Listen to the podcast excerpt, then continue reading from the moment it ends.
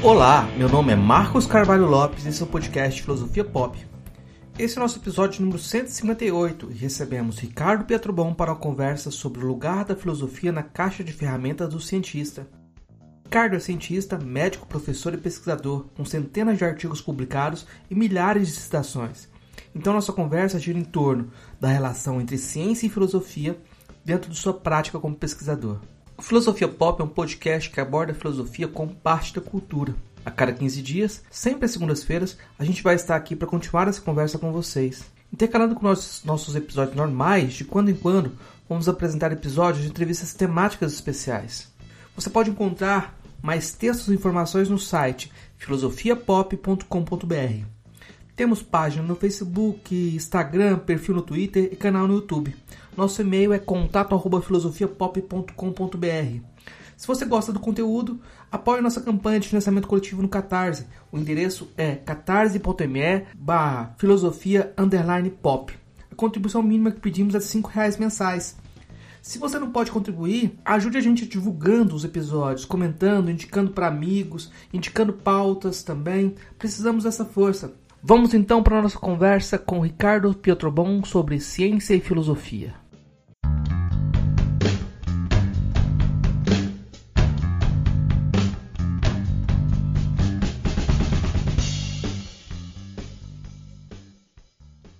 Então hoje a gente conversa direto da Carolina do Norte com o professor Ricardo Pietrobon.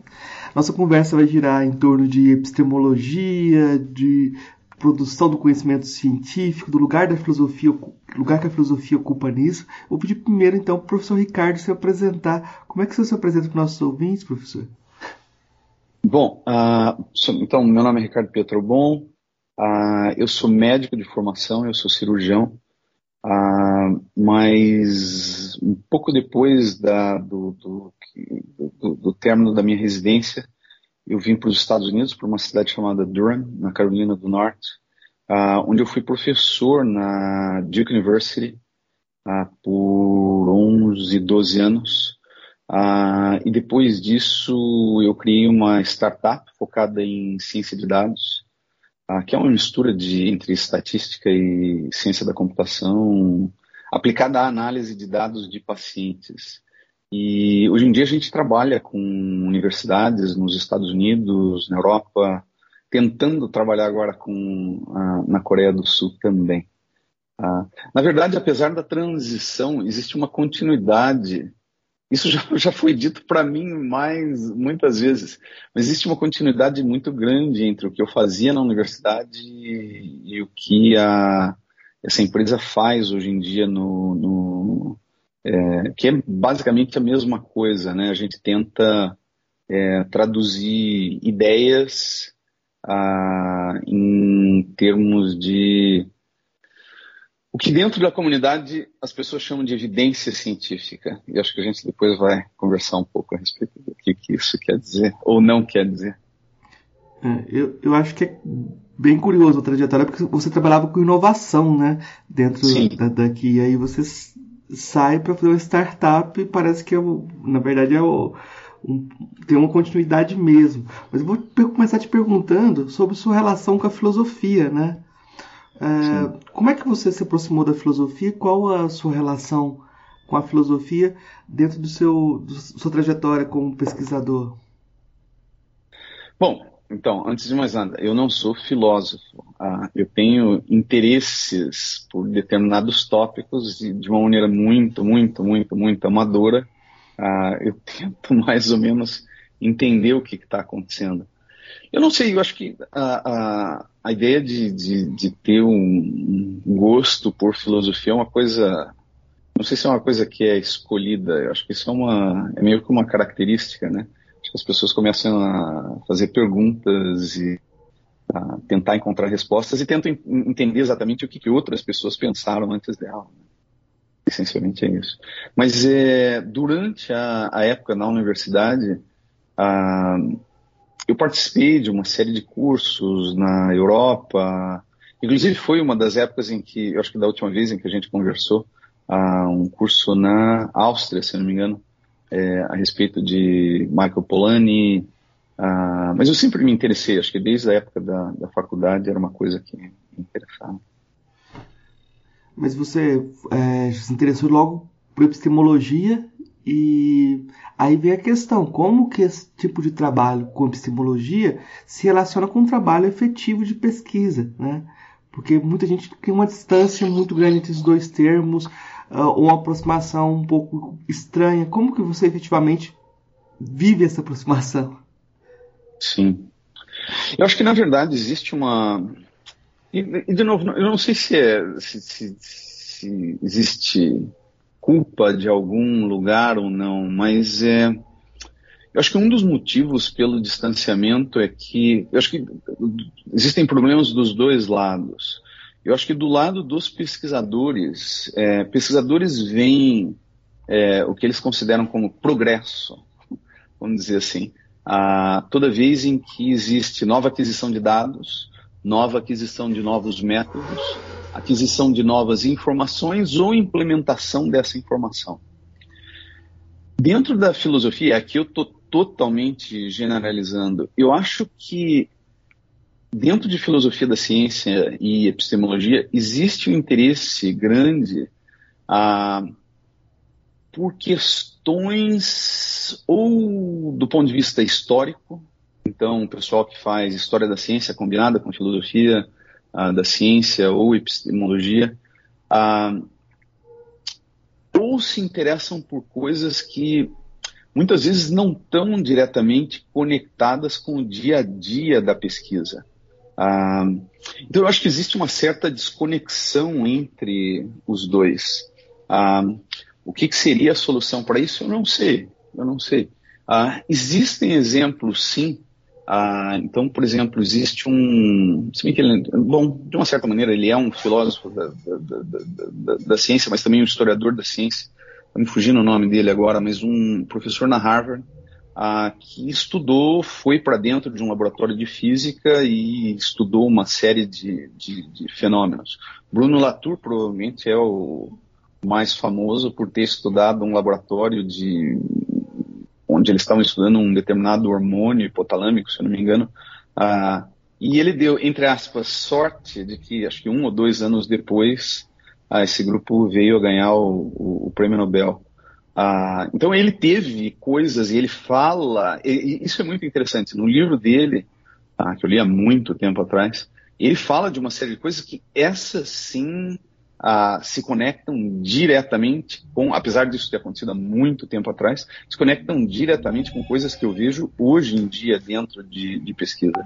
Uh, mas a maior parte da, da de, de, epistemologia e filosofia da ciência fala de coisas assim um pouco, sei lá, distantes. Eu acho que um, um bom exemplo disso é, de novo, isso não é uma crítica, até porque eu não tenho conhecimento suficiente para estabelecer uma crítica. Mas, por exemplo, é, quando se fala de filosofia de ciência, da ciência, é, o nome do Karl Popper sempre vem imediatamente em mente.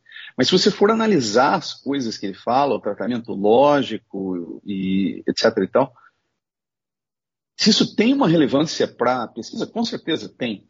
Ah, mas não, isso não é uma coisa do dia a dia, não é uma coisa que é, diariamente eu esteja pensando a respeito de determinados problemas que ele levantou.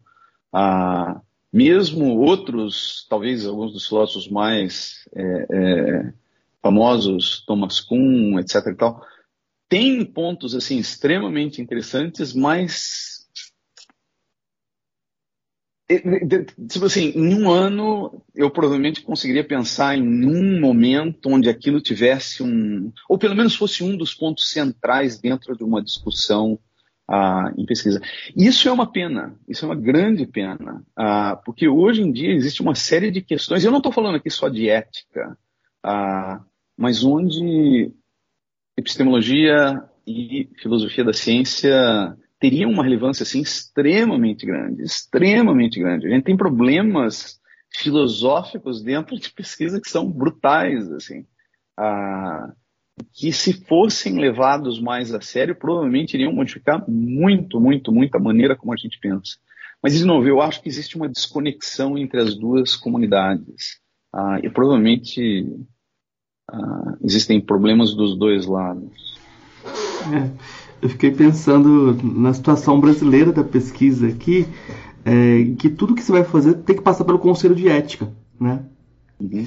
Então fica Sim. parecendo que tem uma conexão direta entre o conselho de ética, só que o conselho de ética julga não me parece ter uma necessária conexão com aquilo que a filosofia também é, propõe e parece ser também uma censura prévia, muitas vezes, para pesquisa. Né? É, eu acho que a intenção original do, do, das raízes do que hoje em dia a gente conhece como comitê de ética foram muito boas. Eu acho que a ideia foi excepcional. Ah, com certeza, Nuremberg os, os trials nazi Inclusive, ontem eu estava assistindo um filme no Netflix que acabou de sair, onde existe uma série de experimentações, está me fugindo o nome agora. Acho que todo mundo vai estar tá discutindo, provavelmente nas próximas semanas, são experimentos completamente não éticos. Então, mas eu, eu acho que a intenção original era excepcional. Ah, eu acho que o que acabou acontecendo com o Comitê de Ética hoje em dia ah, são. E, de novo, eu estou exagerando aqui, mas eu acho que, do ponto de vista, ele tem pouquíssima, praticamente zero é, conexão com aspectos científicos, até porque é, é extremamente difícil do ponto de vista logístico você conseguir colocar pessoas dentro do comitê de ética que tenham conhecimento suficiente para julgar é, uma miríade, uma, um número absolutamente imenso de, de áreas diferentes, ah, de protocolos que são mandados para eles. E até onde eu vejo isso, isso cria. basicamente, o foco do comitê de ética hoje em dia é segurança do paciente. Bom, no caso de pesquisa clínica, que é o que eu faço. Ah, então, basicamente, eles querem ter certeza de que você não vá é, levar um dano ao paciente, ao participante de pesquisa. Ah, mas isso gera uma série de problemas, porque o negócio acabou virando uma burocracia brutal, assim. Então, existem. Eu não sei o que, que, são as críticas, provavelmente deve, com certeza, haver críticas do ponto de vista do comitê de ética, mas, pelo menos nos grupos que eu conheço, e de novo, o, a, a, a, empresa onde eu trabalho, hoje em dia, trabalha com muitas universidades ao redor dos Estados Unidos. Eu não conheço uma única universidade ou um único pesquisador que tenha uma, uma visão positiva a respeito do comitê de ética. Eles veem aquilo com um, um grupo de barreiras é, completamente inúteis e é, tipo uma, uma, perda total de tempo e ineficiente. É, porque eu, eu ia te perguntar justamente sobre inovação, né? No contexto que a gente está no Brasil, com cada vez menos verba, e uhum. investir em inovação virou, ficou praticamente impossível, porque os projetos que vão ser aprovados vão ser projetos redundantes, porque são projetos Sim. que vão ter que ter resultado uh, imediato, né? Como é que você vê essa Sim. relação entre inovação e fracasso, inovação e desperdício? Uh... Isso é um problema. Isso é um grande problema. Uh, tipo assim, eu diria que, de novo, vai tudo do objetivo que você dá para a ciência, né? para a pesquisa de uma maneira geral. Um, eu acho que se o seu objetivo, se você tem é, visões claras a respeito, e ninguém tem, mas se você tem pelo menos uma meta uh, razoavelmente estabelecida a respeito do que, que é o papel da pesquisa, é, por exemplo, em pesquisa clínica, o objetivo é melhores tratamentos, melhores, melhor prevenção, redução de sofrimento entre seres humanos. Tipo assim, se a gente tem uma, chega num acordo de que isso são coisas é, boas, em teoria, em teoria, a, o fato de você ter gente com a, ócio, digamos assim, a, e que possa parar e pensar durante um grande tempo a respeito disso, disso e daquilo, em teoria isso poderia levar a mais inovação. Na prática, no entanto, pelo menos isso é uma observação pessoal, eu não tenho dados, falando aqui como pesquisador, eu não tenho dados para poder comprovar isso. Mas os grupos que são mais focados do ponto de vista operacional, ou seja, eu não tenho grandes questões filosóficas, eu não tenho grandes dúvidas, mas o meu objetivo, que nem eu falei antes, é gerar dados, gerar informações, implementar essa, essas informações. São os grupos que tendem a atingir esses objetivos de maneira mais com maior eficiência, ou seja, produzir determinados tratamentos que vão realmente ajudar pacientes e tal. Os grupos que eu normalmente vejo, por exemplo, eu tenho um, exemplo, obviamente eu não vou estar falando a respeito de nenhum nome, uh, mas, por exemplo, tem um grupo agora com o qual a gente trabalha que tem um, um, um cara uh, que ele é, ele, ele, ele tem uma tendência filosófica para tudo. Uh, só que, de uma certa maneira, isso é meio que usado para como um, subterfúgio para que ele não faça as coisas que iriam levar a um benefício maior para todo mundo. Então, não sei, eu acho que haver tempo, com certeza absoluta, é importante.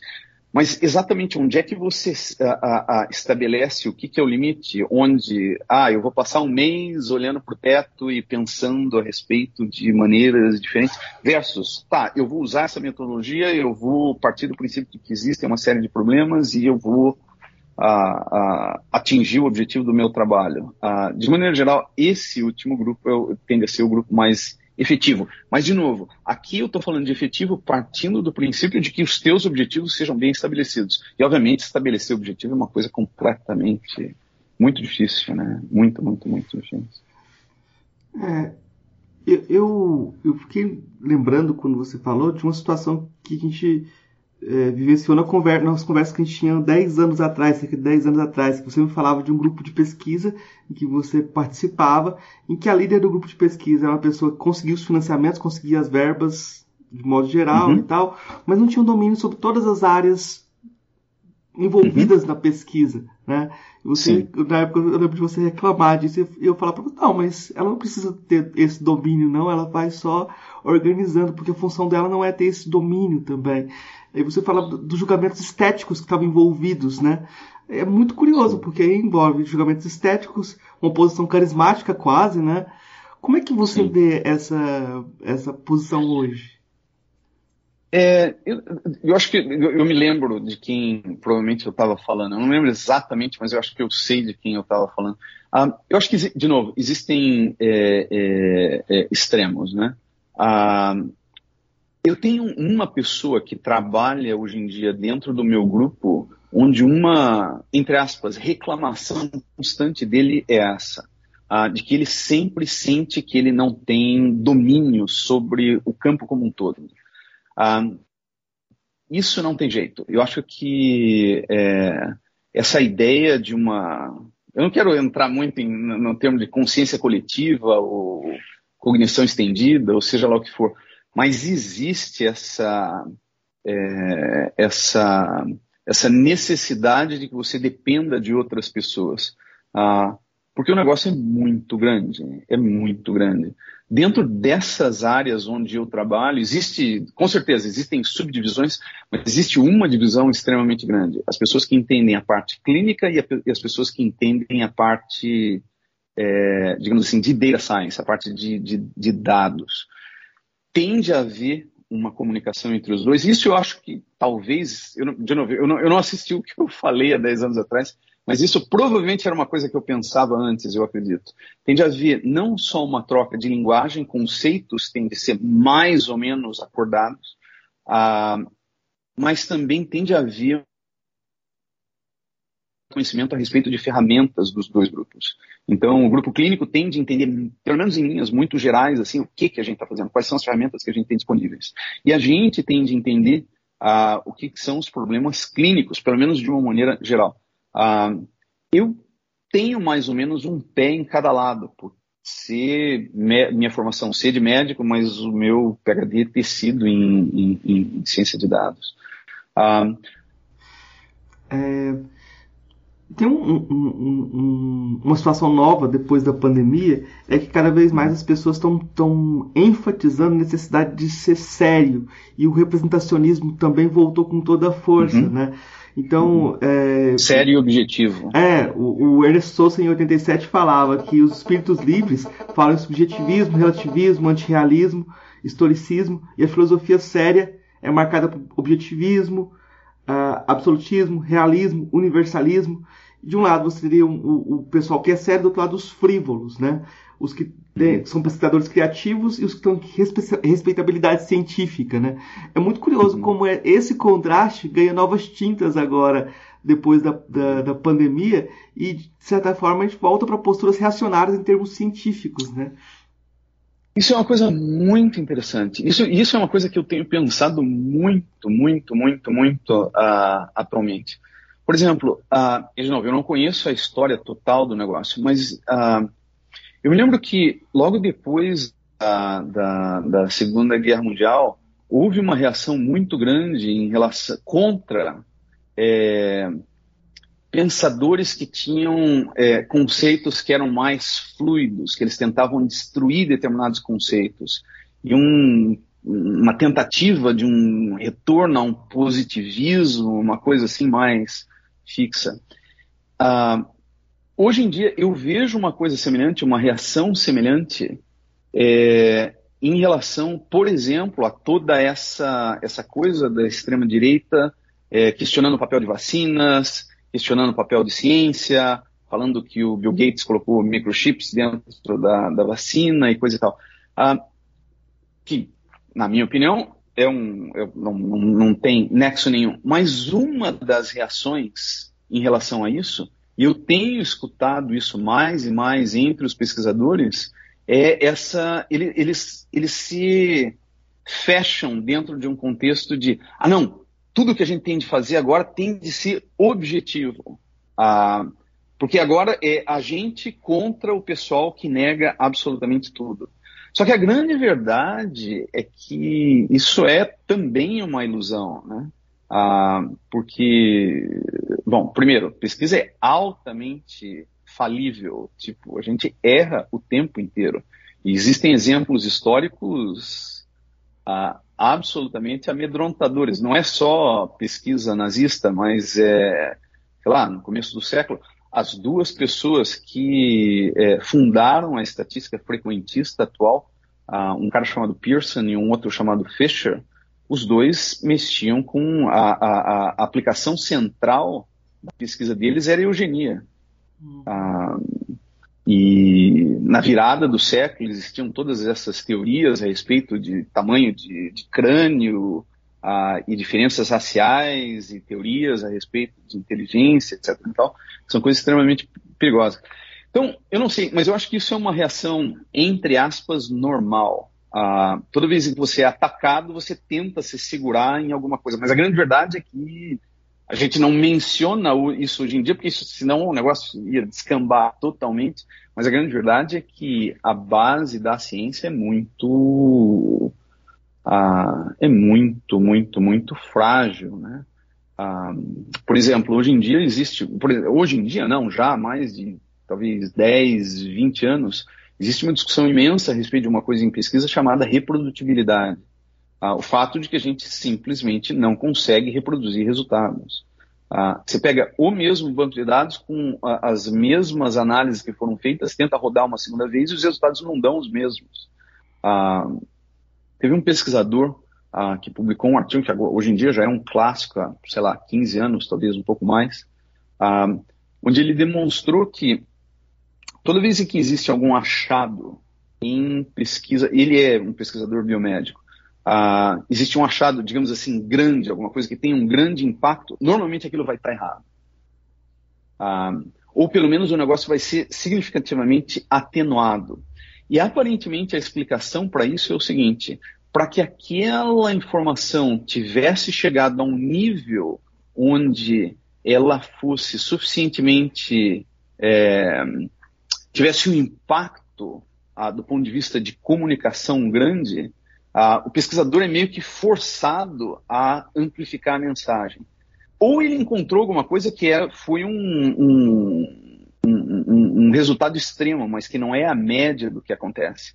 E como aquele resultado foi, foi um resultado extremo, ele tem um impacto social bastante alto, todo mundo começa a falar a respeito daquilo, mas depois, com, com, conforme vem chegando as outras, é, os outros trabalhos de pesquisa, os caras veem que aquilo não era bem daquela maneira. O troço é atenuado, ou algumas vezes nem é válido. Agora, de novo, hoje em dia as pessoas tendem a não falar isso, e se já existe um, um ceticismo tão grande, mesmo em relação a coisas que sei lá, pelo menos a gente acha que são coisas extremamente sólidas, o papel de vacinas, a presença de, de, de mudança climática uh, e uma série de outras coisas, se a gente começar é, a expor todas as dúvidas que existem dentro da comunidade científica para é, população em geral, aí o negócio descamba de uma vez, né? Se 30% da população americana não quer a, tomar a vacina, se você começar a falar a respeito de, a, de problemas, aí o negócio passa a 50%, 60%, 70%. É, eu fiquei pensando aqui na, na palavra em inglês misreading, né? Que, tipo, essa leitura uhum. desviada, que tem um lugar muito importante dentro da, da teoria da interpretação do Harold Bloom, da teoria literária do Harold Bloom, junto com a ideia de metáfora, né? Que você tem que criar uma metáfora para que algo se fixe também Sim. uma novidade. E Sim, é muito curioso certeza. como essas ferramentas que são da literatura começam a ser vistas dentro da ciência, pelo que você falou. Aqui no Brasil, é, o professor que inventou a lógica para consistente, o Newton da Costa, ele diz que durante muito tempo ele não tinha repercussão do trabalho dele, até que ele batizou com o nome Lógica para Consistente, criou a diferença, e aí começaram a vender o, o nome. Uh, tem outras lógicas de múltiplos valores, mas ele tinha algo específico. O inventor Sim. da lógica para consistente. Como é que você vê essas coisas de, de, de misreading, criar metáforas? Você trabalha com isso agora também, né? Organizar os dados, com de certa certeza. forma, é isso, né? Com certeza. Então, bom, os dados sim, mas eu diria muito mais a disseminação tanto para a população em geral, a população, entre aspas, leiga, uh, e a população científica. Porque, na verdade, de novo, essa ideia de ser humano como um ser objetivo é uma coisa totalmente, na minha opinião, absolutamente sem nexo. Uh, e para você poder fazer, é, promulgar a, a, a, divulgação científica de determinados conceitos, a, a mensagem tem de ser simples, o ser humano tem uma capacidade cognitiva extremamente limitada. Né? Existe um, um, centro hoje em dia nos Estados Unidos que eles chamam de PCORI, que é. A tradução seria mais ou menos a, a pesquisa centrada em pacientes. É um, é um centro para o estudo de pesquisa centrada em pacientes. E uma das grandes coisas deles, e é uma coisa que ganhou uma força muito grande nos últimos, principalmente nos últimos cinco anos, eu diria, é uma coisa chamada Implementation Science, ou ciência da implementação.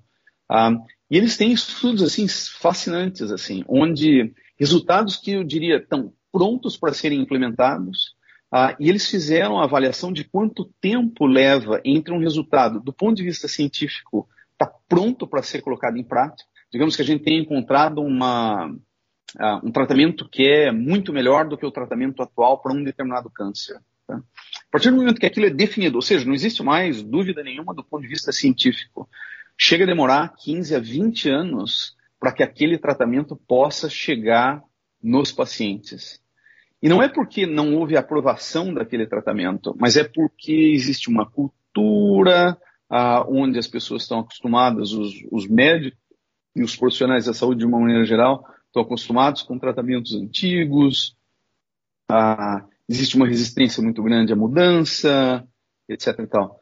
Então, eu acho que metáforas e comunicação científica, de uma maneira geral, é absolutamente essencial. Né? Ah, e com isso toda, e de novo, aqui vem uma outra área onde um maior, melhor casamento entre filosofia e, e, e pesquisa seria extremamente útil. Ah, por exemplo, hoje em dia se fala muito em relação à transmídia narrativa. A ideia de você ter. Acho que essas ideias começaram com coisas tipo Marvel e tal, onde você tem o mesmo universo narrativo sendo demonstrado de várias maneiras diferentes, em história em quadrinhos, em filmes, em bonecos, em rap, em seja lá o que for. Ah, isso é uma maneira de fusão, isso é uma maneira de, de, de, de colocar a informação, é, fazer a informação chegar a quem precisa daquela informação. Você falou de, do, do contexto agora de implementação. Eu queria que você voltar atrás para a gente falar um pouquinho da diferença entre contexto de descoberta e de justificação. Como é que você vê a diferenciação desses, desses contextos? Pois é. Uh, eu acho que dentro de pesquisa, isso é um contínuo. Né? Ah, porque no, constantemente você está formulando novas hipóteses, ah, tentando chegar a novos conhecimentos, ah, explorando várias áreas diferentes. Isso hoje em dia, principalmente nos últimos cinco anos, com a absoluta explosão da quantia de dados que existe dentro de pesquisa clínica, isso é uma, sei lá, o que eu fazia 5, 10 anos atrás, o que eu faço hoje, a, a, o contexto da descoberta, é, houve uma explosão em relação a isso a quantia de, de, de, de, possibilidades que a gente tem para descoberta são imensas, absolutamente imensas. É... Agora, justificativa, ou seja, processos lógicos, eu acho que, de novo, eu não, eu, eu não sei tudo que está sendo feito, conheço uma fração mínima do que está sendo feito em termos de filosofia hoje, ah, mas pelo menos em relação aos filósofos mais é, é, tradicionais, onde se falava muito de lógica, inferências e ah, indução, etc. E tal, ah, pelo menos dentro de data science, a coisa é muito mais focada em probabilidade. Tá? E existe sim uma série de pessoas tendo é, discussões em filosofia a respeito de é, inferências bayesianas, é, frequentistas, etc. E tal. Mas, de novo, eu vejo isso com impacto assim muito, muito, muito pequeno na prática diária da pesquisa. E, e, com certeza absoluta, se houvesse um trabalho, uma integração maior entre as duas coisas, eu acho que, que haveria um, um benefício mútuo muito grande. Ah, porque não adianta, o pesquisador ele não tem o armamental ele não tem as ferramentas conceituais necessárias para fazer é, uma investigação filosófica. E algumas vezes, algumas vezes, é, quando filósofos tentam fazer isso, o negócio, o tiro sai pela culatra. De novo, eu não vou mencionar nomes aqui, mas existe um, um, um filósofo uh, americano é, que trabalhou, que há uns, talvez há uns 10 anos atrás, era literalmente o papa da, é, o que a gente chama em pesquisa de ontologias biomédicas. E ele tentava é, é, construir uma série de ontologias para dar nomes específicos, objetivos para coisas dentro de medicina. Uh, e foi gasto uma quantia de dinheiro absolutamente absurda com o trabalho dele. Todo mundo falava a respeito dele. Uh, e hoje em dia, tipo assim, sobraram algumas das coisas que ele fez, mas muito do que ele fez foi perdido porque o foco dele não tinha relação com o que é feito na prática. Uh, ele tinha conceitos a respeito de é, como nomear coisas ah, que simplesmente não batiam. Ele não tinha uma visão. É, ele, ele sinceramente, ele não tinha um conhecimento a respeito de como é que os pesquisadores usavam aquilo. E, e é super interessante porque há dois anos atrás, depois de literalmente 20 anos de investimento dentro dessa área, finalmente e pela primeira vez houve uma aplicação prática que está sendo uma, uma absoluta revolução. Mas essa revolução totalmente desconectado do que esse filósofo fez. Ah, então, de novo, eu acho que precisava haver um diálogo maior, precisava haver uma, não sei, uma, uma comunicação, um trabalho conjunto mais articulado. Você pode explicar um pouquinho melhor dessa, dessa aplicação prática, só para a gente entender melhor? Então, essa aplicação prática é o seguinte: uh, esse é um banco de dados uh, de 73, ele chama N3C. Basicamente é um banco a respeito de pacientes com COVID. Uh, COVID. Basicamente, o que foi feito foi que 73 sistemas hospitalares nos Estados Unidos se reuniram, todos eles enviaram dados do seu prontuário eletrônico e foi utilizada uma ontologia biomédica é, para conseguir agregar todos esses dados, porque cada um desses sistemas hospitalares eles usam uma terminologia diferente é, para se referir a determinadas coisas. Então, sei lá, uma prótese total de joelho é chamada uma coisa, ou é utilizada uma nomenclatura em um lugar uh, e é utilizada outra nomenclatura em outro lugar. E essa ontologia que foi utilizada é uma camada uh, em cima do, do, dos vários vocabulários diferentes que existem em cada um desses sistemas uh, para tentar uma integração, tentar uma homogeneização. É, mas a grande diferença entre esse sistema que funcionou e funcionou maravilhosamente, não é perfeito, absolutamente não é perfeito, mas é uma verdadeira evolução. Ah, a gente nunca teve isso, nunca, uhum. nunca, mas nem uhum. próximo disso. Ah, é que esse sistema que existe, que foi usado para fazer essa integração, é uma coisa altamente pragmática. Altamente pragmática. Ah, ou seja, ela pegou, sei lá, acho que deve existir um, um dois, três, talvez três ou quatro sistemas diferentes, por exemplo, para é, nomenclatura de tratamentos em medicina. E esse sistema que ele fez falou: eu não vou começar a elocubrar aqui a respeito de todos os possíveis casos de uso alguma coisa assim. Eu vou pegar, eu vou analisar esses quatro sistemas e eu vou criar uma camada que simplesmente homogeniza todos eles. Ótimo. Ah, deu um trabalho imenso, ah, mas eles conseguiram fazer a coisa, a, a, coisa funcionar.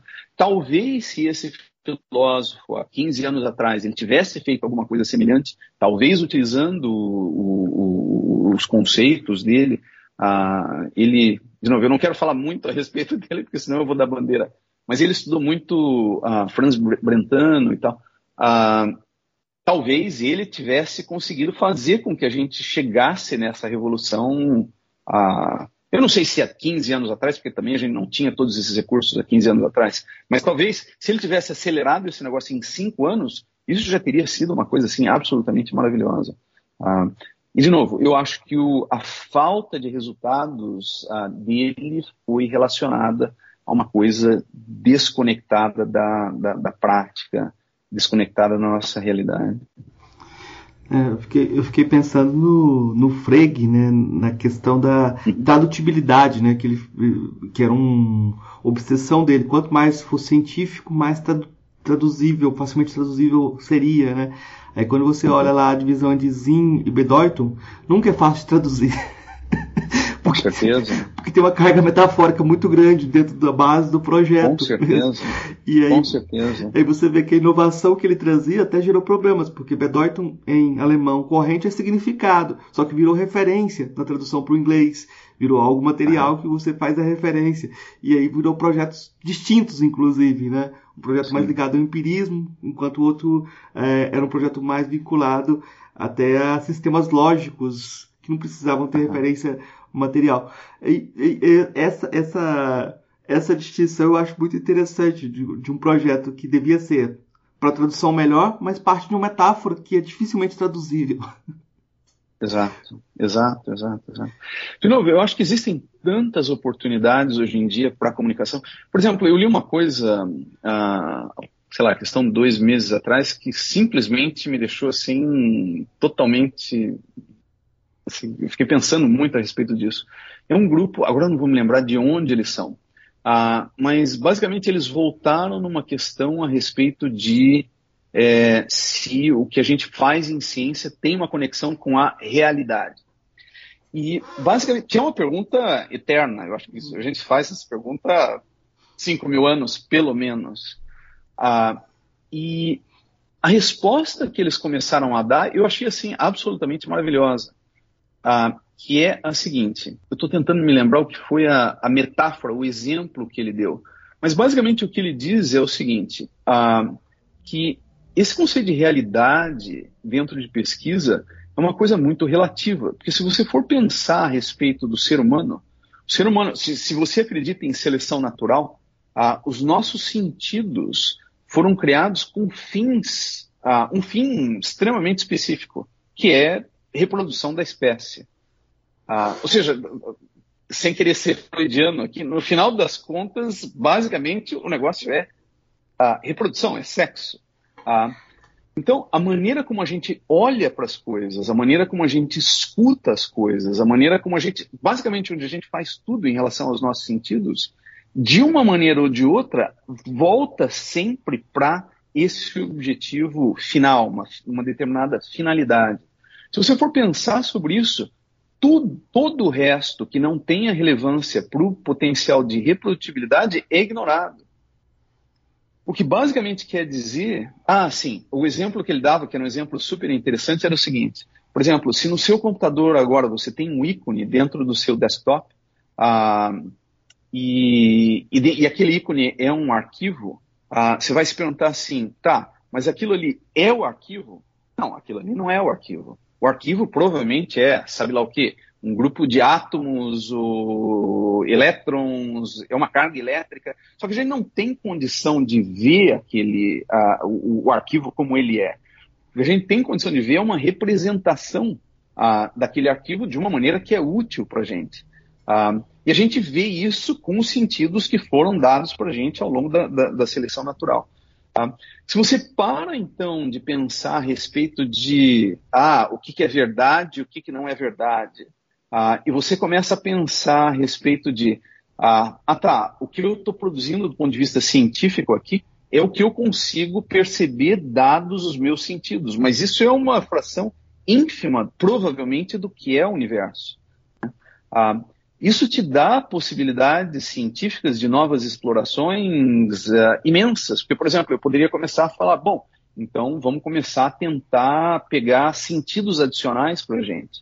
Uh, para a gente conseguir ver coisas que a gente não consegue ver ainda.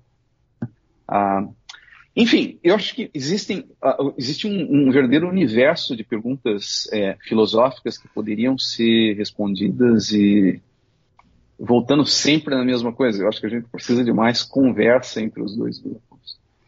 Eu, eu vou é, falar um pouco do, de um autor que a gente. Você me apresentou ele, eu li muita coisa dele e voltei nele ultimamente. Né? Eu fui fazer uma, uma palestra sobre ciência e eu comentei que a ideia de crença verdadeira justificada, que depois do Gettier, de certa forma, foi problematizada, ela ganhou laços de conhecimento tácito, amarrando ela. Uhum. Uhum. E de certa uhum. forma a gente tem as disputas em torno desses conhecimentos tácitos. Mas aí você tem vários, vários caminhos. E o Michel Polanyi, Polanyi, ele era um cientista renomado, já tinha um, um, um caminho dentro da ciência, e ele vai para a filosofia, desenvolve o projeto dele dentro da filosofia, mas não consegue cumprir os rituais para ser reconhecido dentro da, da filosofia, né? Ah, o pessoal não reconhece Sim. o trabalho dele como um trabalho filosófico e ele vira um outsider. Nessa posição de outsider, Sim. de vez em quando o pessoal recorre a ele, mas com alguma, alguma reserva, né? Até reserva uhum, de mercado, uhum. a gente pode dizer assim. Como uhum, que você uhum. vê essa fronteira de, de, e, e, a possibilidade de diálogo mais efetivo é, se as pessoas não cumprem o ritual da tribo, né? É, não sei. Eu acho que esse negócio do ritual em relação a ele, ah, talvez seja uma coisa cíclica, né? Ah, extrema. Acho que o único filósofo que invariavelmente está na moda é o Camus. Nunca saiu de moda. o Sartre foi e voltou. Vários foram e voltaram. Mas eu acho que isso é uma coisa meio que cíclica, né? Um, eu acho que o, o, problema de você ser um outsider uh, é o. A, eu acho que existem dois problemas. Eu acho que existem dois problemas. Um dos problemas é o fato de. É, pelo fato de você usar uma linguagem que é muito diferente, a, a mensagem simplesmente não passa. Né? E talvez eu não conheço a história suficiente dele. Uh, apesar de que aquele curso na, na, na, na Áustria que, que, que, eu fui, uma, que eu fiz uh, com uma historiadora que era focada exclusivamente nele, uh, ela falou extremamente a respeito dele. Eu não sei se esse foi o problema central para ele, mas eu acho que um outro problema com o um outsider é que muitas vezes ele não tem o conhecimento de base daquele ah, daquele campo novo no qual ele está tentando entrar, ah, e ele acaba pecando e, e, dizendo coisas que a comunidade já acabou discutindo e já acabou, pelo menos naquele momento, acabou é, é, é, tomando aquilo como sendo verdade. Né? Então, se você não tem o conhecimento suficiente, as pessoas imediatamente elas vão te ignorar. Né? Enquanto que se você tem um conhecimento, pelo menos razoável, ah, e você começa a falar coisas que são extremamente diferentes, ah, eu acho que tem um potencial muito maior de, de, de você ter um impacto. Né? Ah, de novo, vou eu aqui falar a respeito de coisas que eu não entendo, mas até onde eu entendo, o Nietzsche não era filósofo, ele era filólogo. Ah, mas ele falou de coisas assim tão, tão, tão, tão diferentes dentro de filosofia. Ele começou a falar a respeito de. Uh, outro dia eu li um artigo interessante que falava que Nietzsche foi primeiro, a primeira pessoa a incorporar, a colocar um corpo dentro da filosofia, porque antes filosofia era a respeito de conceitos abstratos. Uh, e ele começou a conectar, pelo menos nesse artigo, dizia que foi a partir de Nietzsche que as pessoas começaram a se interessar pelas histórias dos filósofos e não só pelas é, é, é, filosofias, não só pelos conceitos dele. Ah, mas, enfim, de uma maneira ou de outra, ele tinha um certo conhecimento a respeito de, de, de filosofia, mas, mas é, conceitos que eram completamente novos para a época dele. E isso teve, talvez, essa foi a combinação explosiva, né? Ah, ou seja, de uma certa maneira ele falava uma linguagem, apesar de que, obviamente, ele teve todas as críticas, um monte de gente dizia que ele não falava nada com nada, ah, mas ele teve um impacto suficiente que ele se mantém hoje, acho que ele se mantém, na verdade, desde a época em que ele escreveu os textos dele. Acho que ele nunca caiu de moda ah, como outros. Então é, é, difícil. Eu acho que o, o, o, o outsider um, ah, e o, o caminho, inclusive, tem um livro a respeito disso. Uh, uh, é, é, uma posição extremamente difícil. É uma posição extremamente difícil. Mas o fato de ser difícil não quer dizer que, não, que as pessoas não devam não, não, não devam tomar essa posição, né? Mas se o que você está buscando por é, aceitação do grupo social, eu acho que é uma posição complicada. E aí Sim. entra sempre uma coisa, quando ele fala de conhecimento tácito, dimensões que não são ditas ou traduzidas em linguagem. E quando a gente Sim. pensa em crise de autoridade e mudanças políticas também na imagem do cientista, disputas epistemológicas que viram disputas políticas, né?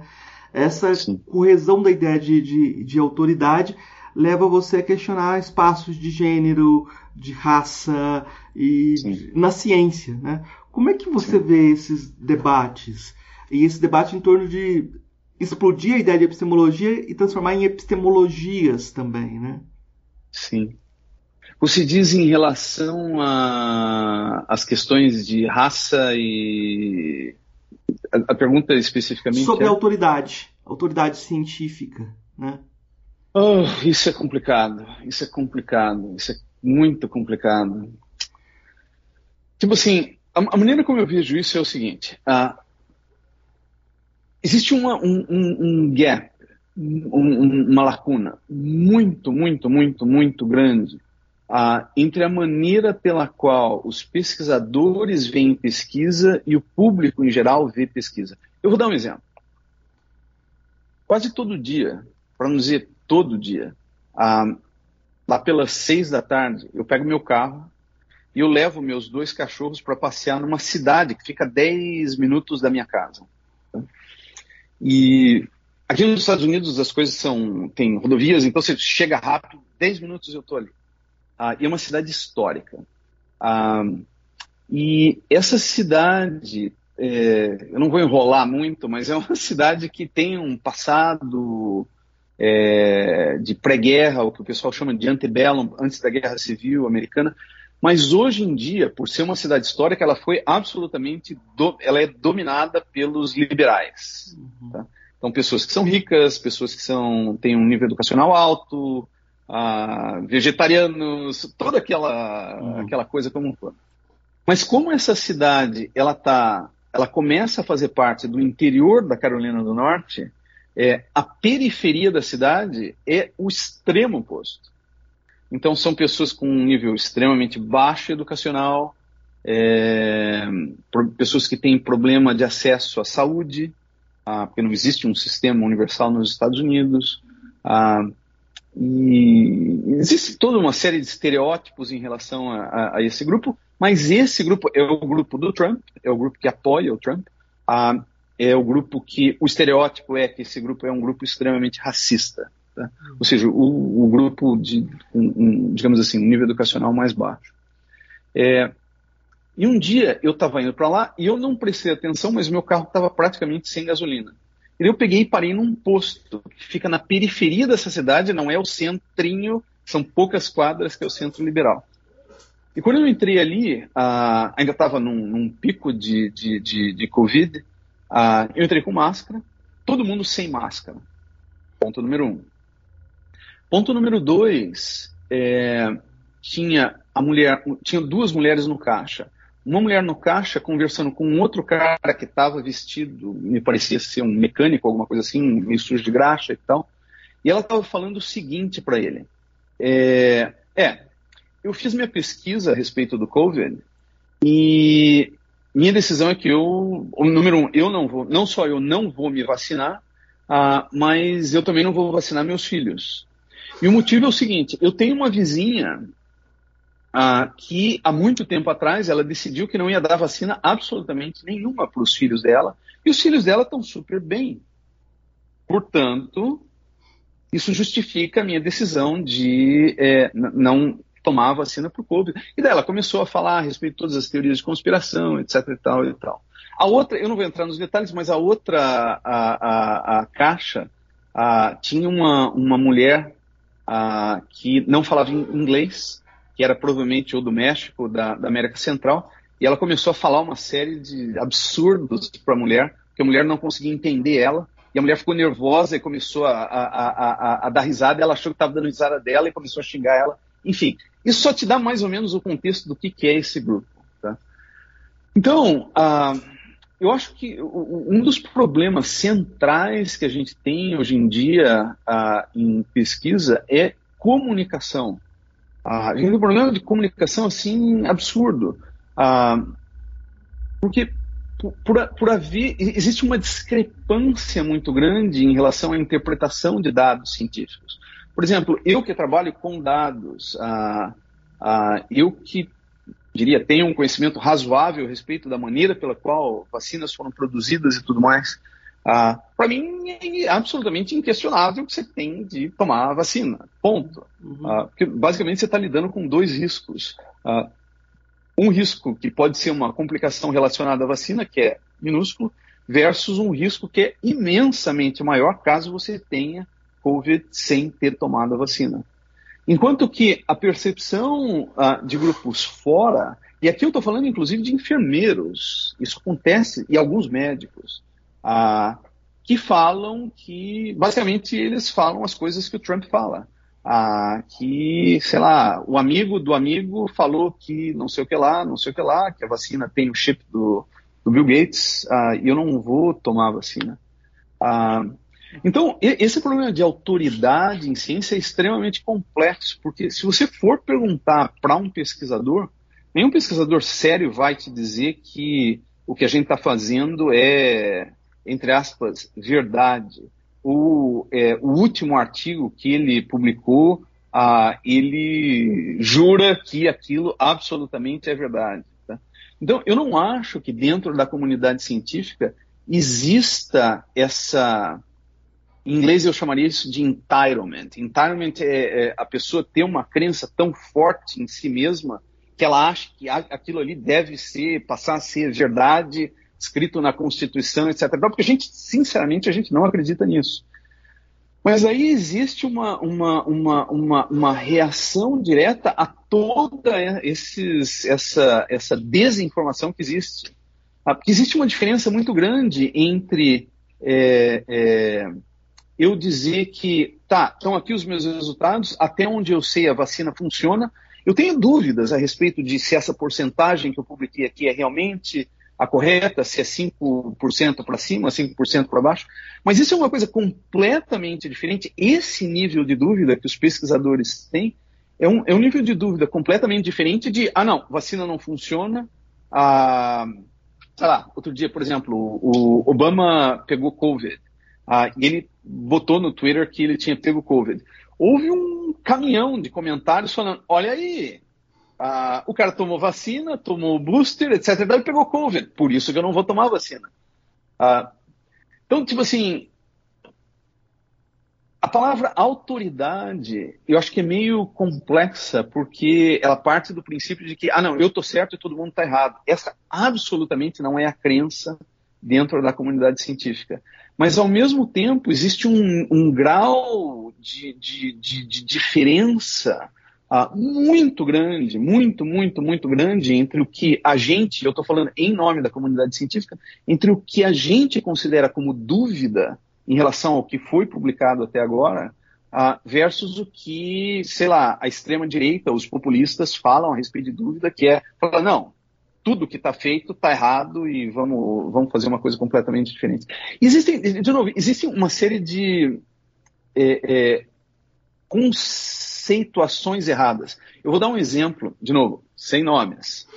Ah, alguns, um ano atrás, mais ou menos, eu tive uma conversa com uma pessoa no Brasil, inclusive, que é uma pessoa que eu considero Rava ah, como sendo extremamente informado. Ah, e ele chegou para mim e falou o seguinte: ele falou. A gente estava conversando a respeito de um negócio e ele, ele tem umas posições assim de extrema direita, que é uma coisa que me incomoda muito. Eu não sou nem de, de eu, pelo menos eu, eu gosto de acreditar que eu não sou nem de extrema nem de extrema direita nem de extrema esquerda eu tenho opiniões mais ou menos centristas. Ah, mas ele começou a falar a respeito de uma série de coisas assim que não faziam muito sentido. Eu falei, pô, mas onde é que você está escutando esse negócio? É não, porque eu tenho meu direito a ter dúvidas a respeito do negócio. Eu falei, ok. E esse cara, ele mexe com. Ah, ele é formado, ele é engenheiro, etc e tal. Ah, e ele mexe com agricultura. Ele é um engenheiro agrônomo. Eu falei, então, deixa eu só te fazer uma pergunta. O que, que você acha de uh, mudança climática? Ele falou, eu absolutamente não acredito em mudança climática. Eu falei, beleza, mas por quê? E a resposta dele foi a seguinte: eu não acredito em mudança climática porque eu tenho o direito de não acreditar em mudança climática. Porque faz parte, isso de novo é a explicação dele, que faz parte da metodologia científica que toda vez que um fato é colocado na sua frente, você tem o direito de discordar daquilo. Que é uma distorção completa da maneira como a coisa funciona. Porque, por exemplo, se eu te, dentro de uma comunidade científica, se eu te apresento dados, é, você, obviamente, tem o direito de criticar aquele negócio, mas você tem de ter uma base em relação ao porquê você está criticando o negócio. O criticar simplesmente porque eu acho que deve ser criticado, ou simplesmente porque eu tenho o direito de, de criticar, não é bem assim que o negócio funciona. Uh, então, eu não sei, eu acho que uh, nos Estados Unidos existe muito essa, esse, esse, esse negócio de pesquisa do que a gente chama de pesquisa de disparidade. Muitas vezes as pessoas focam em disparidade racial, disparidade entre ah, sexos, disparidade, etc. E tal. Mas eu acho que um dos nossos grandes problemas é disparidade educacional. Ah, tipo assim, existe um oceano de diferença entre. E com isso, eu, sinceramente, eu não estou dizendo que a comunidade científica é superior ou inferior a qualquer outro grupo, mas existe um. Tipo assim, é, é extremamente difícil estabelecer um diálogo quando é, as palavras não, não querem dizer a mesma coisa. Né? Ah, se você vai começar uma discussão, e eu não sou absolutamente especialista em mudança climática, mas se a gente vai começar uma discussão a respeito de, de, de, de mudança climática, e o primeiro argumento é eu discordo porque eu tenho direito de discordar, não tem mais para onde essa conversa. Tipo, a conversa acabou ali. não, não, não tem base para uma discussão, né? Então, autoridade científica, eu não sei, a palavra autoridade é uma coisa que tem muito resquício histórico e muito, muito é, tem, tem um gosto, deixa um gosto ruim na boca a palavra autoridade. Mas eu acho que educação em relação ao que é a, a, a ciência e a maneira pela qual os cientistas pensam, ah, é extremamente importante. Eu tinha falado antes a respeito desse, desse instituto que existe nos Estados Unidos, é, que tem é, foca muito na na participação de pacientes dentro de pesquisa. Isso é uma, é uma tendência extremamente forte. a maior parte dos nossos protocolos de pesquisa hoje envolve leigos. Só que o negócio é feito de uma maneira estruturada. A gente chega para eles e pergunta: o que são os problemas que vocês gostariam que a gente investigasse? E se for deixar para a gente, a gente vai focar nas coisas que não foram investigadas ainda que tal, em algumas situações é bom, mas necessariamente não necessariamente vai focar nas coisas que sejam importantes para os pacientes. Número dois, a gente dá para eles as ferramentas para eles poderem é, criticar os nossos dados. Tá? Falar, ah, não, aqui você não fez isso. Aqui você deixou de lado tal coisa e esse daqui é um fator que deveria ter sido estudado. E número três, ter a ajuda dos pacientes na disseminação é, da informação científica, onde pesquisadores são terríveis, absolutamente terríveis. Usam jargão, é, usam uma linguagem que é completamente inacessível, estão sempre de salto alto e é, faz, fazem parte da. Como é que chama? Torre de Marfim? Não. Sim, ah, sim. Torre de Marfim. É. Ah, e, mas sei lá, a autoridade é uma coisa que eu não. A palavra em si não, não conecta muito comigo mas eu acho que a gente tem necessariamente necessidade de uma comunicação muito maior. Ah, não adianta, educação é uma coisa importante, é uma coisa absolutamente importante. Ah, enfim. E essa questão da autoridade, eu acho interessante essa distinção que em algumas línguas existe entre autorizado e autoridade. Uhum. Você é autorizado a falar uhum. porque você tem uma trajetória, você tem autoridade, às vezes, caminha para a ideia de autoritário. E não, não, uhum. deveria ser assim, né? Mas é muito curioso também como a gente fala de inovação também, e, e às vezes a gente uhum. vai ver aquele pesquisador que não tem relevância nenhuma para a academia, mas ele fala algo uhum. contra o aquecimento global e ele começa a ganhar uhum. prêmios e ganha uhum. prêmios e ganha espaço na mídia e de uhum. repente uh, aparece no Brasil escrevendo sobre como uh, é importante a liberação de agrotóxicos para a produção de alimentos, agrotóxicos são proibidos no mundo todo, mas ele é uma autoridade Sim. científica que está sendo. Ah, tipo assim, aqui nos Estados Unidos a gente tem um político ah, que o cara fez oftalmologia na Harvard. E ele é um idiota. Ele é um completo idiota. Ah, e... Mas o fato dele ter feito oftalmologia na Harvard, ah, o pai dele era um político, ah, dá exatamente a mesma coisa. Então ele fala, ele tem posições em relação à vacina onde ele fala, não, mas eu fiz Harvard e eu sou um médico, quando na verdade ele não tem ideia do que ele está falando. Ah, é, então concordo, concordo, concordo plenamente. É, é complicado, é muito complicado. É, eu acho que a gente vai falar um pouquinho mais, uma última questão sobre inovação, mas eu acho que tem um, ponto que é a, a, a, distância entre a nossa conversação. A gente conversava muito 10 anos atrás, passaram-se 10 anos, e eu acho que houve uma mudança em relação à própria ideia da, da do contexto de comunicação, porque uh, no começo dos anos 2000 a ideia é que a, a internet ia ser um espaço de expansão do conhecimento. Você até me dizia que o pessoal achava que ia colocar os cursos uh, nos países periféricos, de repente todo mundo ia ter acesso aos cursos, uhum. e de repente foi necessário perceber uhum. que a educação deve ser voltada para a pessoa. Mas mais do que isso, hoje talvez a gente tenha essa ideia de que uh, as pessoas sozinhas não vão chegar aos caminhos e as corporações tomaram conta e a ideia da, da, da, da da circulação de informação uh, aberta uh, entrou em xeque também. E eu acho que isso tem muito Sim. a ver com como, como a gente pensar inovação, já que você está falando até, uhum. trabalhando com isso. Quais o, os pressupostos é, é, epistemológicos, tácitos, explícitos que você tem quando, quando pensa em inovação hoje? Bom, só começando para falar a respeito do que você falou, eu acho que o que a gente não sabia ou o que a gente não imaginava e que, na verdade, pelo menos até onde. Normalmente eu conecto essa, esse, essa acordada que a gente teve em relação ao, ao, ao não fluxo livre de informação, foi com, pelo menos para mim, foi com a eleição do Trump. Ah, onde as redes sociais, basicamente, elas ficavam ecoando é, coisas absurdas uh, mas você rapidamente agregava pessoas que pensavam igual a você.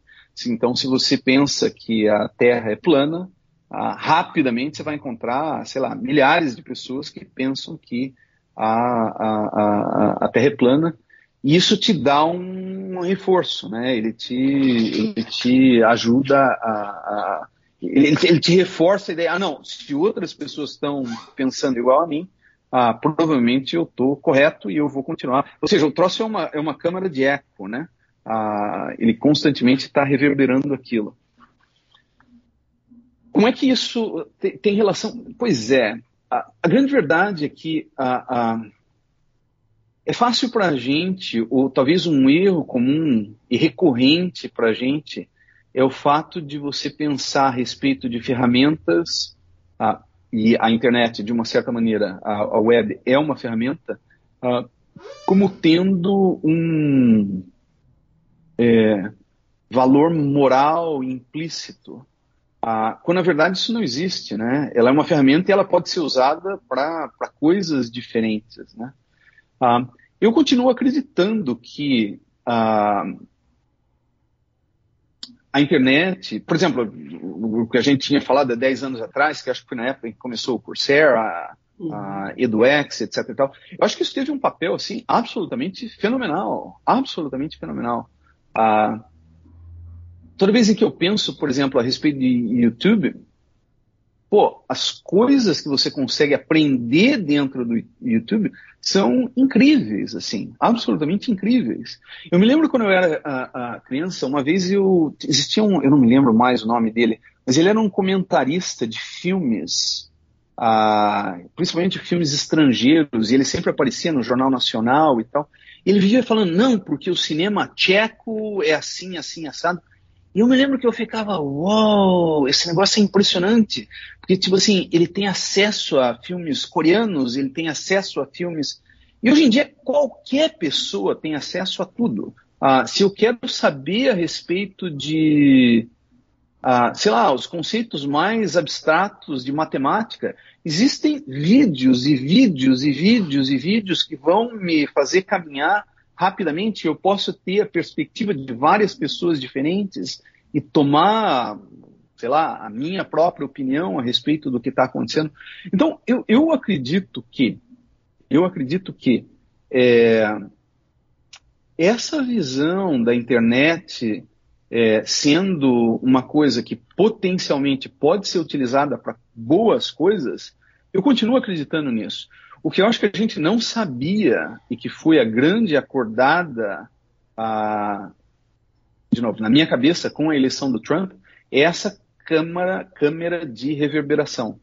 Ah, e que por Sinceramente, eu não acredito que, sei lá, o Mark Zuckerberg, ele faça isso porque ele tem motivações, é, ah não, eu quero destruir a, a, civilização ocidental. Não é por aí. Ele faz isso porque isso, simplesmente isso dá dinheiro para ele. Tá? O fato de você conseguir se reunir com pessoas que sejam parecidas com você é uma coisa que te prende à, à rede social e aquilo te faz retornar o tempo inteiro para saber se o que você like teve uma, uma resposta assim, assim, assado. Então, ah, como é que a gente vai resolver isso? Eu, sinceramente, eu não sei. Eu, sinceramente, não sei.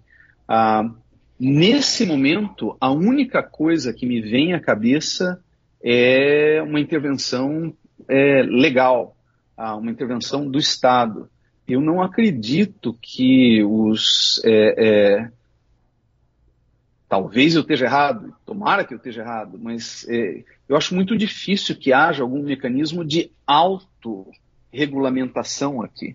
Ah, eu não sei, porque, tipo, no caso da, da, das redes sociais que causam essa reverberação e, e, e tal, ah, as pessoas que usam ah, essas redes sociais estão satisfeitas com o efeito final. Então, se eu acredito que as eleições nos Estados Unidos foram roubadas e tem mais. Ah, outro dia eu estava vendo um número para isso, é em torno de 70 milhões de pessoas nos Estados Unidos que acreditam que o Biden é, não foi eleito presidente dos Estados Unidos. Isso, do ponto de vista deles, está ótimo. Tipo, eles não têm problema nenhum. Ah, e as outras pessoas, os outros é, é, aqui nos Estados Unidos 230, 240 milhões, eles não têm força ah, suficiente para mudar a conceituação dessas pessoas. Então, eu não sei, a menos que haja algum tipo de regulamentação, alguma coisa que venha de cima para baixo, o negócio não vai funcionar.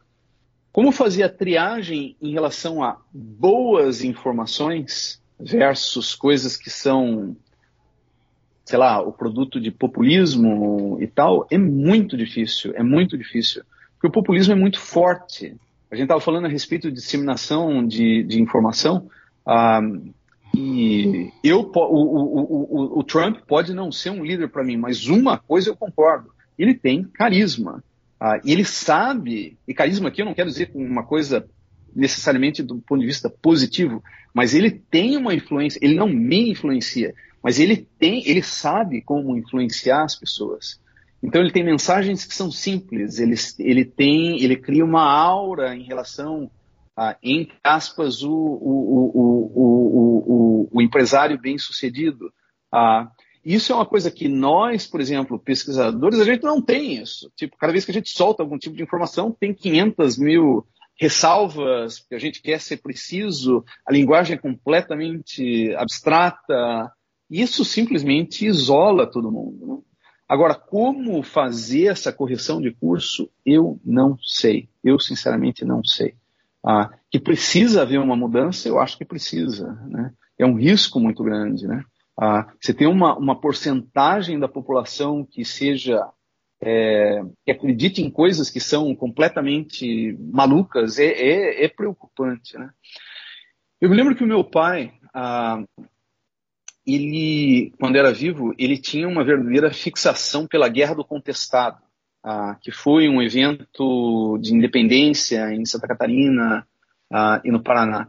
E muito interessante, existia um líder religioso ah, que, é, eu não me lembro os nomes e tal, mas ele tinha uma série de crenças e ele criou uma verdadeira multidão, que depois, na época, os caras foram completamente exterminados, porque na época não tinha muita é, essa ideia de respeitar a opinião de outras pessoas.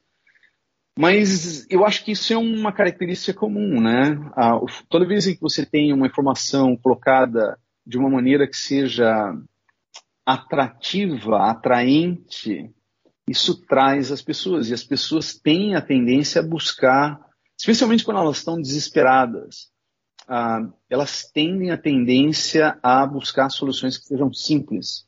Tá?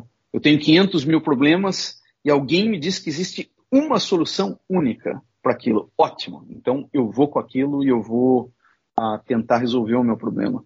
Uh, então, é complicado, é extremamente complicado.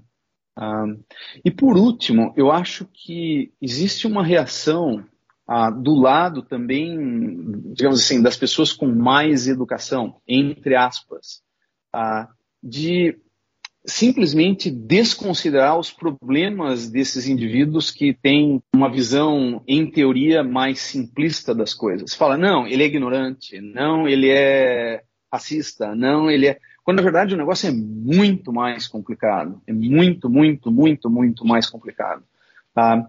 E essa, esse negócio de tentar relegar essas pessoas para um, o lado, assim, e simplesmente é, tirar, tentar tirar elas do contexto, simplesmente tentar dizer, ah, não, isso é um bando de ignorantes, etc. Tal, isso simplesmente agrava o negócio, porque isso daí faz com que o grupo fique ainda mais fechado, a, que, que permear o negócio com ideias diferentes do que eles já tenham a, é ainda mais complexo.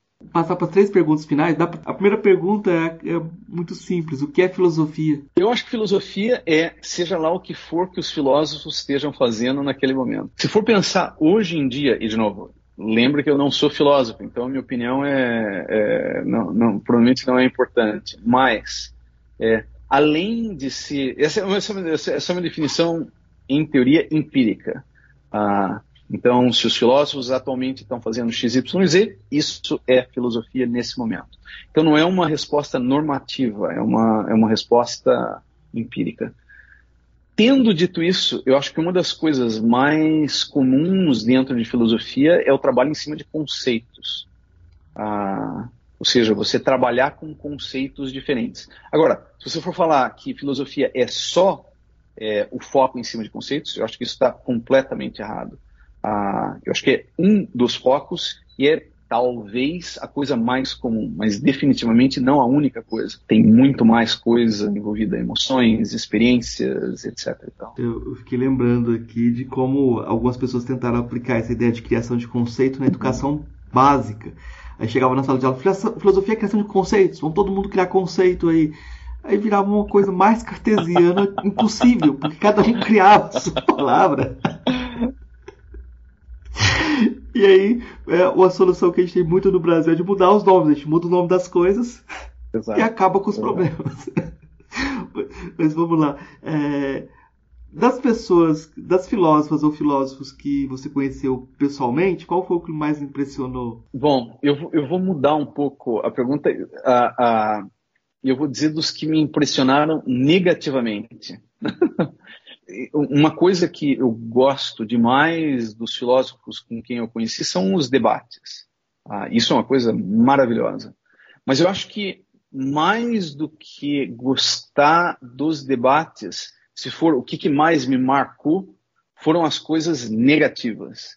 Então, um exemplo eu já dei, que é esse filósofo que eu não vou mencionar, eu só, eu só vou dizer que ele está ao norte de onde eu estou, norte geográfico. Ah, que, na minha opinião, cometeu um erro imenso em relação à interpretação dele relacionada ao que a gente chama de ontologias.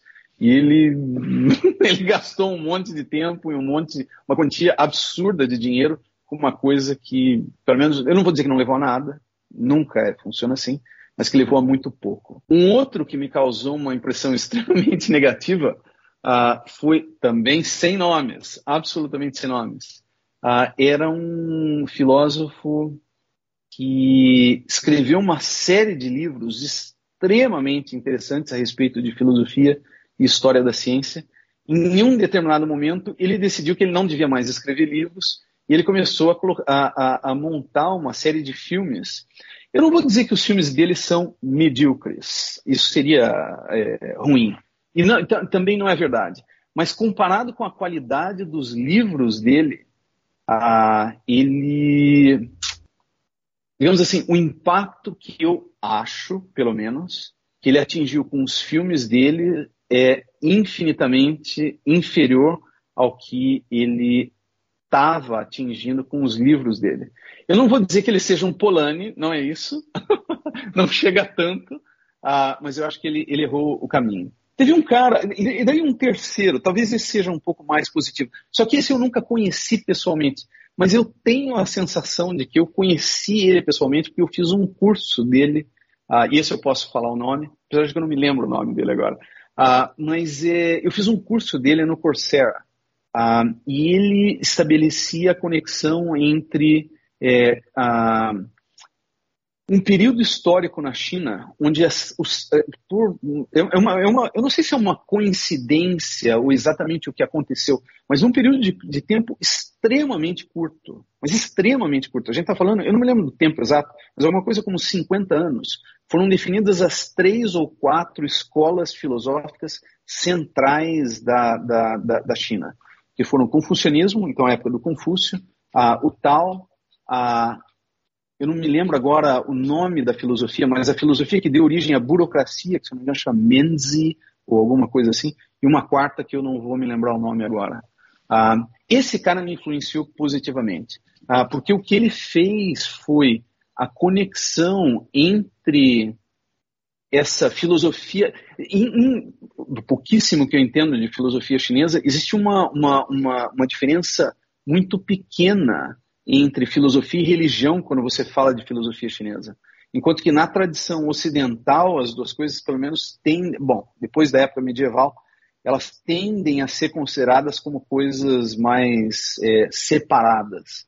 Ah, mas, essencialmente, o que ele fez dentro desse curso, e esse curso é uma coisa assim absolutamente maravilhosa absolutamente maravilhosa.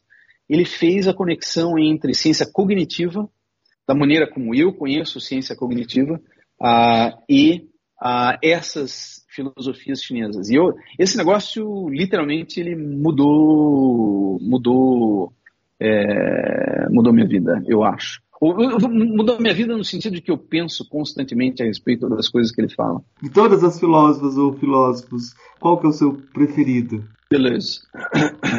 Com certeza Deleuze. Porque, de novo, eu acho que a maneira pela qual ele criou... Eu acho que o Deleuze...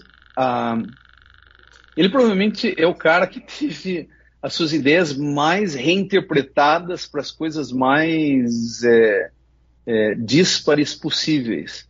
Ah, eu não sei se você sabe disso, mas a, a, teoria do Deleuze foi usada, se não me engano, pela, pelo exército de Israel, onde é, eles carregam bombas. Se eles estão dentro de uma zona urbana, eles carregam bombas para criar. Eles entram dentro de uma casa e vão explodindo uma parede depois da outra para ir perfurando as paredes para chegar num determinado é, local. Então, se as casas estão umas próximas das outras, e eles tiraram esse conceito, acredite ou não, a partir da filosofia do Deleuze. Se o Deleuze soubesse de uma coisa dessa, provavelmente ele estaria virando no caixão nesse, nesse momento. E até onde eu entendo, a, a motivação do Deleuze para fazer as coisas que ele fez foram primariamente políticas. Ah, mas a minha interpretação a respeito, quando eu leio os textos dele, eu penso no contexto de inovação. Ah, e a maneira pela qual ah, conceitos diferentes são fundidos ah, para se criar novas coisas. Ah, isso eu acho super interessante, porque toda vez em que eu converso com alguém a respeito de, de Deleuze, invariavelmente a resposta é: não, mas o que, que você consegue entender dele? Porque o negócio é totalmente abstrato.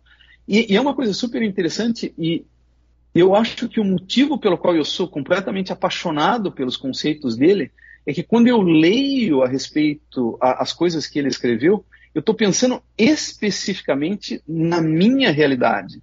Ou seja, cada frase que ele dá, que são frases assim, que você pode ter 1.500 interpretações diferentes, eu penso dentro de alguma coisa que eu esteja fazendo naquele momento. E aquilo faz sentido total para mim. Que ele é o cara que está constantemente miscigenando as coisas e trazendo e contorcendo e é, é, buscando é, intersecções entre as coisas. Então eu acho ele é, e, de novo, eu estou falando dele, eu não estou falando do, do, do Guattari, ah, na verdade os dois criaram, pelo menos naquela fase dele, eles criaram as coisas, mas ele era o cara que escrevia, né? enquanto que o, aparentemente o Guattari ele ficava elocubrando as coisas dele. Ele, ele é o cara das ideias, né? É, eu lembrei de um filósofo brasileiro, Bento Prado Júnior, que ele disse que jogava bola na rua, né? E sempre quando ele jogava bola na rua, ele chutava a bola na parede para pegar na frente, sabe? Certo. Então, ler Deleuze é mais ou menos o mesmo. Você está tá lendo Deleuze desse jeito. O adversário, você chuta a bola na parede, pega na frente, ele é a parede. Exato. e, e Exatamente. Ele lia, e ele lia as coisas assim, o Deleuze lia as coisas assim também. Ele lia para ele também. Eu acho que tem, tem uma, uma coisa que o Bento Prado, quando ele contava essa história, ele fala que queria fazer filosofia como jogava bola na rua. Certo. Então, acho que tem uma um princípio de, de, de, jeito de pegar as coisas aí. Esse, esse negócio é muito interessante, porque eu me lembro claramente, uh, uma vez eu, eu, uh, eu comecei, uma das primeiras vezes em que eu comecei a discutir alguma coisa, eu peguei um texto e eu fui mostrar para uma pessoa, uh, e eu falei, poxa vida, esse negócio aqui é super interessante. Mas isso, esse texto não faz sentido absolutamente nenhum. E para mim fazia sentido total. Mas, de novo, exatamente por causa disso, porque eu estava interpretando cada frase, cada palavra, dentro de um contexto extremamente específico, uh, e que no meu contexto o negócio fazia sentido total. Mas eu acho que se você lê ele totalmente desconectado de nada. É... Eu li um troço interessante ontem. É... Um... Eu estava lendo uma discussão a respeito de Chekhov. Eu nunca li Chekhov.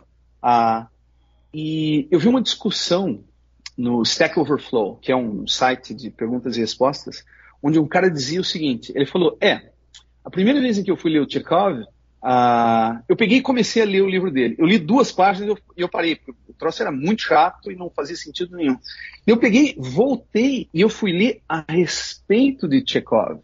Ou seja, o que, que, era o contexto dele, onde é que ele vivia? Ele vivia dentro de um apartamento, um frio desgraçado, e fome, e toda aquela cultura a, a russa, ah, e esse, esse, essa, essa, visão muito negativa a respeito da vida e de tudo mais ah, dos russos, a partir do momento em que ele leu aquele negócio, ele tinha um contexto específico onde ele conseguia interpretar as coisas do Tchekov, o negócio fez sentido total. E daí ele passou a ficar completamente apaixonado pelo negócio. Eu acho que mesmo sem querer, quando eu comecei a ler o Deleuze, imediatamente, sem ninguém nunca ter me falado nada, eu conectei com as coisas que eu faço. E daí o negócio fazia sentido total. Uh, e eu fiquei assim completamente apaixonado pelo negócio. Ô, Ricardo, eu queria pedir indicações então para os nossos ouvintes. O que você indica de leitura, filme, uh, texto? Uh, o que você quiser indicar? Ao invés de títulos, eu vou falar a respeito de métodos. Eu acho que uma das coisas que eu comecei a fazer nos últimos três anos, mais ou menos, foi uma, entre aspas, descoberta. Uh, e a minha descoberta foi que uh, eu consigo usar tempo ocioso. Por exemplo, quando eu, eu falei que todo dia eu saio uma ou duas vezes por dia para andar com os meus cachorros, uh, para leitura. E eu leio livros uh, em áudio. isso é uma coisa que absolutamente.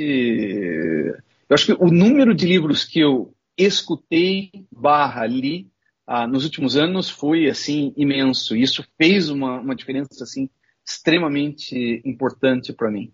Ah, uma outra coisa, e, e, isso tem relação com o meu trabalho atualmente. O meu trabalho atualmente me forçou a acabar tendo de aprender uma série de línguas diferentes. Ah, então, pelo fato da gente trabalhar na Europa, hoje em dia, eh, usar a palavra fluente é uma coisa meio estranha, Uh, mas digamos que eu me, eu me, dou bem com italiano, francês e espanhol. Ler textos na língua original e entendendo o contexto cultural daquele, daquela língua faz uma diferença imensa. Uh, faz uma diferença, sim, absurda. Uh, então, eu acho que essa seria a segunda. De novo, não são indicações de leitura, mas eu acho que são indicações de método para para se fazer um negócio. Então, a aprendizagem de uma língua é. Eu não sei quem falou isso, mas que quando você aprende uma nova língua, você é, tem uma nova alma. E eu acho que isso é verdade. Ah, você passa a pensar de uma maneira completamente ah, mais contextualizada dentro daquela cultura. Ah, eu vou indicar aqui um livrinho chamado Valor do Conhecimento Tácito, a Epistemologia de Michel Polanyi na Escola, que está em português, do Cláudio Sayani. Eu acho que é interessante para quem ouviu essa conversa. Eu vou indicar também, um, já que você indicou os livros, eu vou continuar indicando podcast. Você pode ouvir podcast enquanto caminha, que vai funcionar também. Com certeza. Eu vou indicar um, um episódio que a gente fez com Hans Ulrich Gumbrecht. Né? A gente fez um episódio, dois episódios com ele. E é bem curioso que eu conversava com o Ricardo em torno de 2008 até 2010, 11 por aí. E eu conheci o Gumbrecht nessa época, ele estava no Brasil lançando, Sim. falando no livro dele sobre uh, como História. os celulares modificaram a vida da gente, né? Os smartphones. E na época eu não tinha smartphone, eu achei aquilo muito deslocado. Como é que um celular vai modificar? A gente estava discutindo com cognição estendida, eu e o Ricardo discutindo isso. E é como se aquilo que a gente falava não tivesse um impacto tão próximo por conta da, do acesso à tecnologia também, né? Sim, sim, e sim, aí o, o Gumbrecht trouxe essa ideia do, de como o smartphone modificava a nossa forma de conhecer o mundo, né? Ele, uhum. ele tem esse livro sobre o espírito é, do tempo no Vale do Silício, né? Uhum, uhum. Que a gente falou sobre o Vale do Silício nessa conversa. Uhum, então, quase 10 anos depois, eu consegui conversar com ele de uma forma que eu não conseguia. E tem esse episódio do podcast, eu acho que conecta e dialoga com aquilo que a gente conversou hoje. E eu vou fazer uma, uma, uma outra dica, é de um tradutor online, que é o Depp L. Eu vou indicar esse tradutor. Porque... Muito bom é, ele, com ele você consegue traduzir textos também. Você pode pegar os, os, artigos, transforma Sim. em Word, joga lá, traduz. E uma coisa que o Gumbrecht me disse é que qualquer estudante dele hoje, você é, estuda, sei lá, literatura iraniana. Se o cara uhum. tiver acesso à internet, ele vai conseguir aprender e ter um conhecimento razoável daquilo em uma semana. Sim. Né? Sim. Ele falando que os estudantes dele às vezes não são estudantes da área de, de letras, são da computação, Sim. mas eles são capazes de vasculhar a internet e encontrar informação. Sim. e quebrar essas barreiras linguísticas também. E às vezes chega um conhecimento que para ele demorou décadas para conseguir. Sim. Isso é Sim. muito curioso como isso acontece. Eu, eu acho que existem algumas limitações. Uh, então, atualmente eu estou estudando coreano uh, por uma série de motivos relacionados à empresa também. Eu uso DeepL o tempo inteiro. DeepL não tem coreano. Uh, existe um outro tradutor chamado Papago, que é provavelmente o melhor tradutor coreano. E eu tentei usar essa técnica para páginas em coreano. Não funciona não funciona. Então, eu diria, eu concordo sim com o que você está dizendo. Uh, eu acho que a amplitude de textos, de ideias. Eu, sabe, uma, uma, coisa que você começou a falar desde o começo dessa conversa, que eu não tinha me tocado até agora, a diferença entre a, a nossa realidade na época em que a gente conversava e agora. Eu, eu, até agora eu não tinha me tocado, porque eu acho que normalmente quando você vive um dia depois do outro, é, a sensação é de que a coisa continua mais ou menos a mesma, né? Mas eu acho que a nossa realidade hoje é completamente diferente de 10 anos atrás, né? Ah, mas, enfim, voltando, eu concordo em gênero, número e grau, eu acho que ah, o acesso à informação é uma coisa, assim, absolutamente maravilhosa.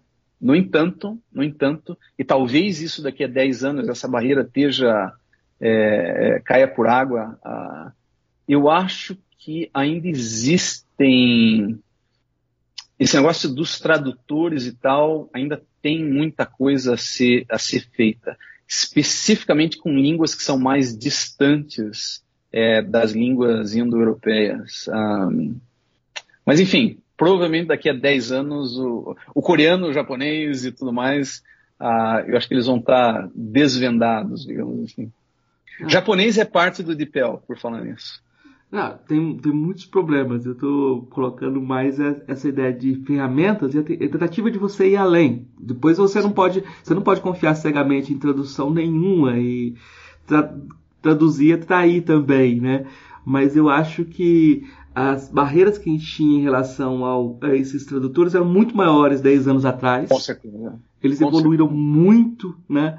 E eu acho que, é, como a gente trabalha às vezes nas, nos artigos científicos com linguagem muito é, específica, talvez ali funcione melhor do que não, não vai dar para traduzir literatura, não vai, é, esse já é, é mais complicado, né? É mais complexo. É mais complicado, é, é mais complexo.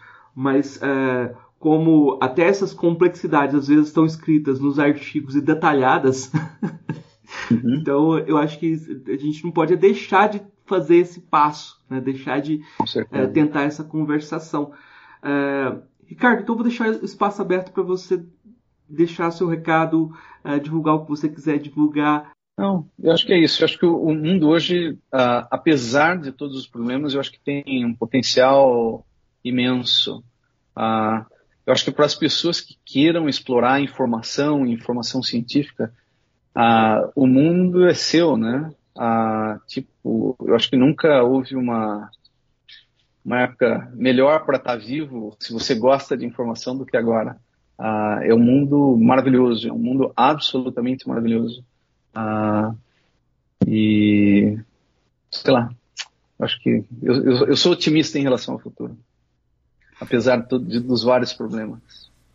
Tá certo.